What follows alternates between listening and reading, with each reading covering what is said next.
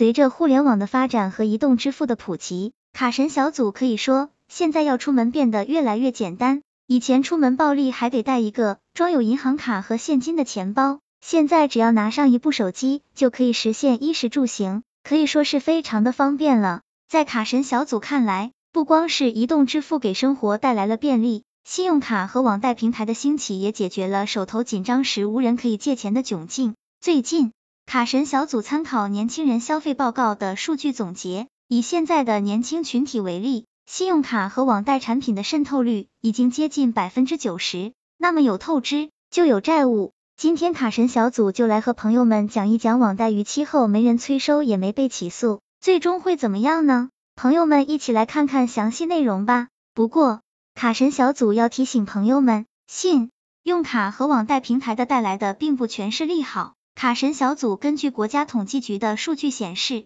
九零后的负债率已经高达百分之一千八百五十，负债总额已经接近二十二万亿，超一半的人数借由网贷。消费观念的转变助长了网贷的滋生，毕竟没钱的时候很难过，不是吗？现在的年轻人推崇超前消费和透支消费，这类年轻群体并不在乎明天的日子要怎么过。在卡神小组看来，这群年轻人只想着今朝有酒今朝醉，因为二零二零年黑天鹅事件的影响。全年的奢侈品行业并不景气，但是在中国却出现了不合常理的增长。以八十和九十为首的两大群体，仅一年内就给奢侈品市场贡献了三千四百六十亿元的交易额，同比增长了百分之四十八。对于刚刚步入社会或者是刚念大学的年轻人来说，这些年轻人尚未形成一套理智的消费观，多数人都是月光族，手中有多少钱就花多少钱。直接导致了在急需用钱或者是生活到月末时已经没了生活费，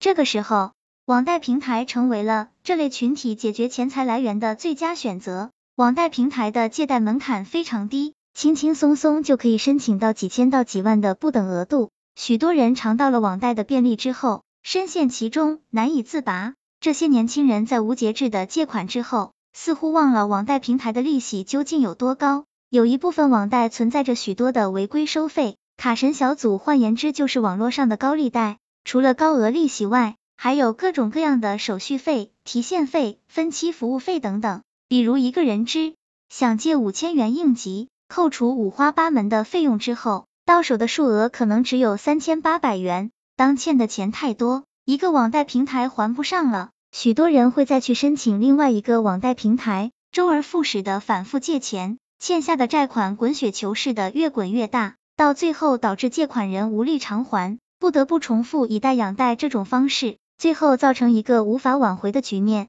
朋友们都知道，如果欠了网贷平台的钱不还，极有可能遭到暴力催收，不仅会影响到我们个人的生活，还会连累自己的亲朋好友。但是有些人却表示，自己的网贷已经逾期一年多了，却从来没有被网贷平台催收或者起诉过。真的有这样的好事吗？一位催收员向我们道出背后的实情，网贷没被催收，也没有被起诉，有可能是以下原因造成。网贷平台倒闭会有什么影响呢？如果一个网贷平台面临着巨大的逾期金额，会导致公司的资金链断裂，最后不得已破产倒闭。有的网贷公司在倒闭后，将自己的债券进行转卖，这个时候原先的债务会划到另一个平台上，并不是不用还。而是延期偿还。最糟糕的情况就是有的网贷公司在倒闭之后，平台就消失了，这个时候再想还款，有可能都找不到对接方式，最后的结果就是得到了一份不良的征信记录。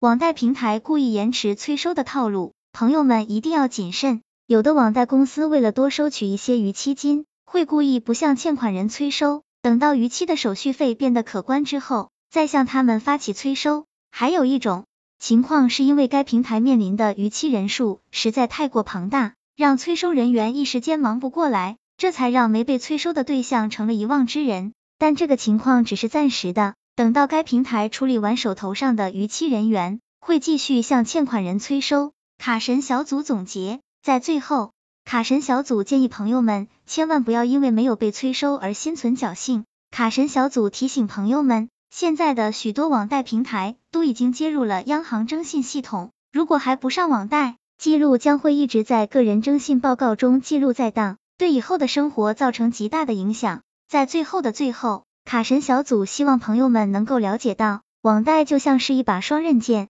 除了让借钱时更轻松更快之外，并没有任何值得推崇的意义。作为年轻一代，卡神小组认为年轻的朋友们应该树立一个正确合理的消费观，不超前，不透支，更不要图一时方便去借网贷。希望这个资料对朋友们有所帮助。